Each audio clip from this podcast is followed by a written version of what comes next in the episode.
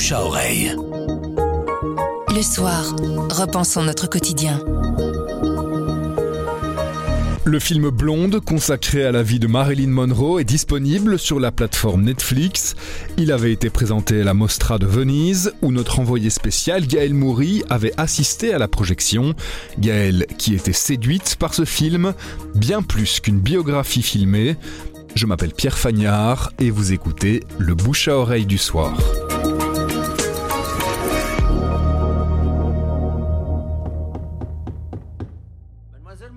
C'est l'heure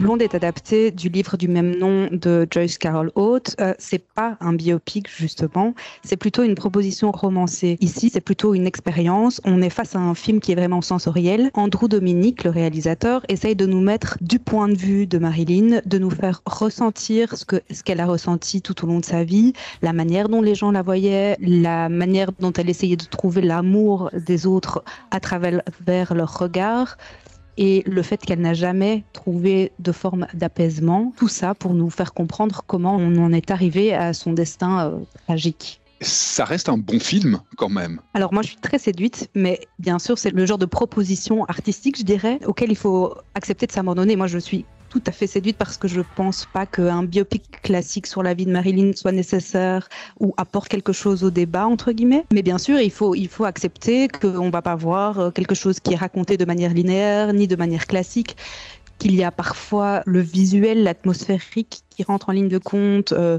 la musique joue aussi un rôle. La musique, elle a été écrite par euh, Nick Cave et Warren Ellis, que Andrew Dominic connaît bien pour avoir fait plusieurs films sur eux. Donc voilà, c'est un, film qui, se reçoit, qu'il faut accepter d'expérimenter. Il faut être touché aussi par la, vie de Marilyn.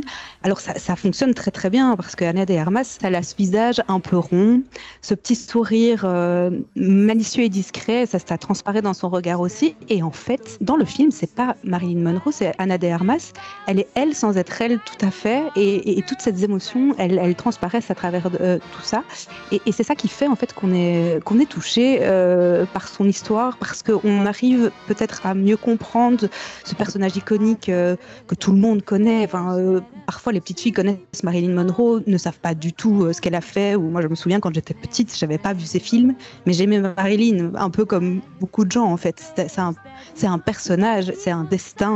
Et pour comprendre un destin, il faut peut-être pouvoir l'expérimenter, justement aller dans ce genre de proposition plus euh, artistique, mais pas dans le sens péjoratif du terme, j'ai envie de dire. C'est pas une œuvre d'art léchée euh, pour être léchée, c'est vraiment tout fait sens en fait, que ce soit la manière dont on floute les visages, la manière dont la lumière qui était si importante dans la vie de Marilyn vient s'en va, le côté euh, intime qui rentre vraiment en ligne de compte. Donc tout ça, Andrew Dominic qui arrive vraiment bien. Euh, c'est le genre de truc qui moi personnellement me convainc tout à fait. Mais j'ai entendu au sortir de la salle que certaines personnes ne, ne, ne comprennent pas. Mais en fait, c'est vraiment le genre de, de film auquel il faut s'abandonner.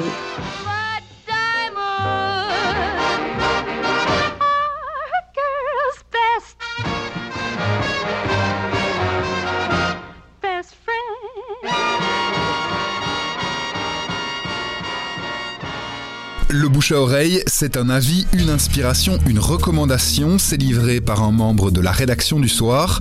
Vous nous trouverez sur notre site, notre application et votre plateforme de podcast préférée. À bientôt.